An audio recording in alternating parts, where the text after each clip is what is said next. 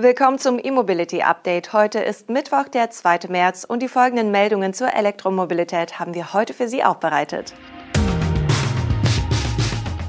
Ukraine-Krieg sorgt für Produktionsausfälle. Weitere Details zu BMWs neuer Klasse. NIO plant Vertrieb in 25 Ländern. Kanadischer E-Bus für kalte Regionen und ADAC bietet Polestar 2 im Leasing. Der Krieg in der Ukraine hat nicht nur verheerende Auswirkungen für die Bevölkerung vor Ort, sondern beeinflusst auch die globalen Lieferketten. In den ersten E-Autowerken stehen die Bänder inzwischen still. Als einer der ersten Autobauer war Volkswagen betroffen.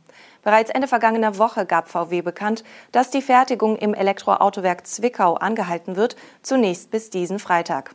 Normalerweise laufen in Zwickau bis zu 1200 Stromer vom ID3 bis zum Audi Q4 e-tron pro Tag vom Band. Auch in Dresden ruht die Fertigung der MEB-Modelle von heute bis Freitag. Es fehlen unter anderem Elektrokabelsätze, die von Zulieferern in der Ukraine hergestellt werden. Wenig überraschend ist angesichts der Lage bei VW die Meldung von Skoda.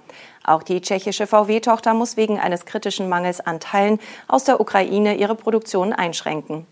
Betroffen ist auch der ENIAC. Skoda beschäftigt nach eigenen Angaben in Tschechien mehr als 600 ukrainische Mitarbeiter. Diese sollen nun unterstützt werden, etwa bei Unterbringung und Gesundheitsvorsorge oder der Beantragung von Visa. Während bei VW die Produktion bereits jetzt betroffen ist, reichen bei anderen Herstellern die Teile noch für einige Tage. Länger aber auch nicht. Die BMW-Tochter Mini hat angekündigt, in der kompletten kommenden Woche das Stammwerk Oxford zu schließen.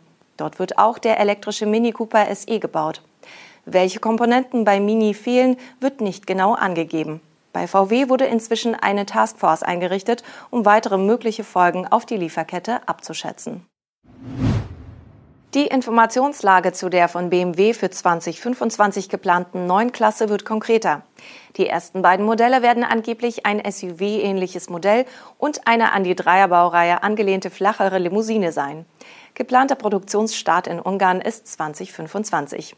Bei der neuen Klasse handelt es sich um einen gänzlich neuen Ansatz, Autos zu bauen, so BMW-Entwicklungsvorstand Frank Weber. Das betrifft einerseits den Wechsel von einer Verbrennerplattform, die auch E-Antriebe aufnehmen kann, wie beim kommenden i7 zum Beispiel, auf eine Elektroplattform, die auch Verbrenner aufnehmen kann. Und andererseits die Herangehensweise an Batterie, Design, Produktion und Rohstoffe. Bereits aus früheren Berichten aus dem Herbst ist bekannt, dass es sich bei der neuen Klasse von BMW um eine Fahrzeugkonfiguration mit 800 Volt System und bis zu 350 kW Ladeleistung handeln wird. Diese Zahlen werden auch in den aktuellen Berichten bestätigt. Da die Energiespeicher künftig auch auf eine neue Art und Weise verbaut werden sollen, könne die Kühlung effizienter werden und die Reichweitenverluste sollen im Winter kaum noch der Rede wert sein. Zudem sollen die Reichweiten auf Augenhöhe mit vergleichbaren Verbrennern liegen, heißt es. NIO hat seine Expansionspläne in Europa konkretisiert und auch darüber hinaus. Bis zum Jahr 2025 will der chinesische Elektroautohersteller seine Präsenz auf über 25 Länder und Regionen weltweit ausbauen. Das Ziel für 2025 hatte NIO bereits im Dezember beim NIO Day 2021 kurz erwähnt. Damals stand aber die Premiere der kleineren Elektrolimousine ET5 im Fokus. Nun hat der Hersteller das Expansionsziel in einem Tweet und einem kurzen Blog-Eintrag bekräftigt. Nach dem Markteintritt in Norwegen im vergangenen Jahr will NIO 2022 auch in Deutschland, den Niederlanden, Schweden und Dänemark an den Start gehen. Hierzulande sollen im vierten Quartal die ersten Exemplare der größeren Limousine ET7 ausgeliefert werden. Das ist insofern interessant, als dass NIO in Norwegen mit dem SUV ES8 als erstes Modell auf den Markt gehen wird. Später soll dort die kleinere Limousine ET5 als Volumenmodell folgen. Beim ET7 handelt es sich um eine 5,10 Meter lange Premium-Limousine mit bis zu 480 kW Leistung und gemessen im veralteten NEFZ bis zu 1000 Kilometern Reichweite, wenn die größte Batterie mit 150 Kilowattstunden verbaut ist.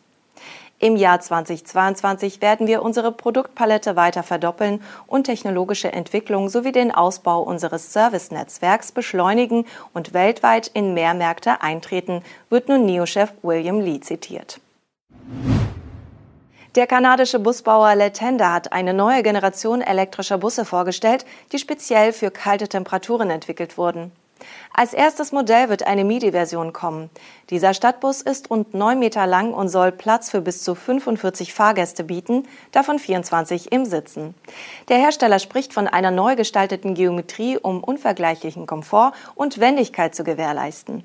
Dank eines modularen Alu-Aufbaus soll der MIDI-Bus sehr leicht sein, was wiederum zu seiner Effizienz beiträgt. Details zu dem für den winterlichen Einsatz wichtigen E-Antrieb gibt Blättern da leider nicht an.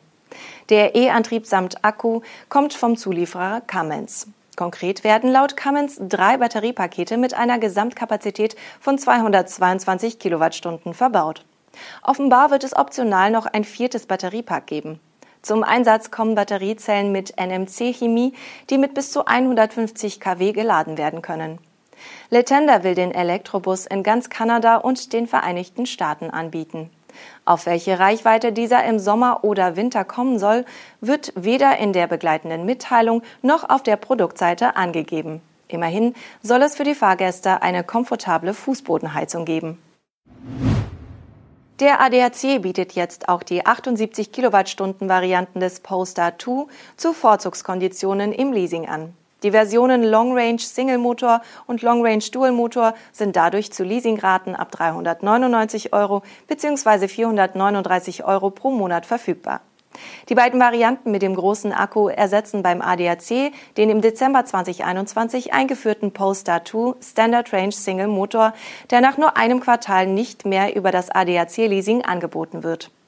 Die nun genannten Basis-Leasing-Raten für die beiden Long-Range-Modelle liegen sogar unter den im Dezember genannten Raten für den Standard Range.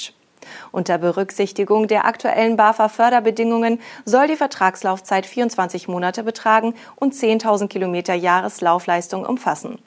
Es handelt sich dem ADAC zufolge um ein limitiertes Angebot. Die Stückzahl der verfügbaren Poster 2 ist also begrenzt. Dafür sollen die Lieferzeiten kurz sein. So viel aus der Welt der Elektromobilität für heute. Mit unserem E-Mobility Update sind wir am morgigen Donnerstag wieder für Sie da. Bis dahin, machen Sie es gut.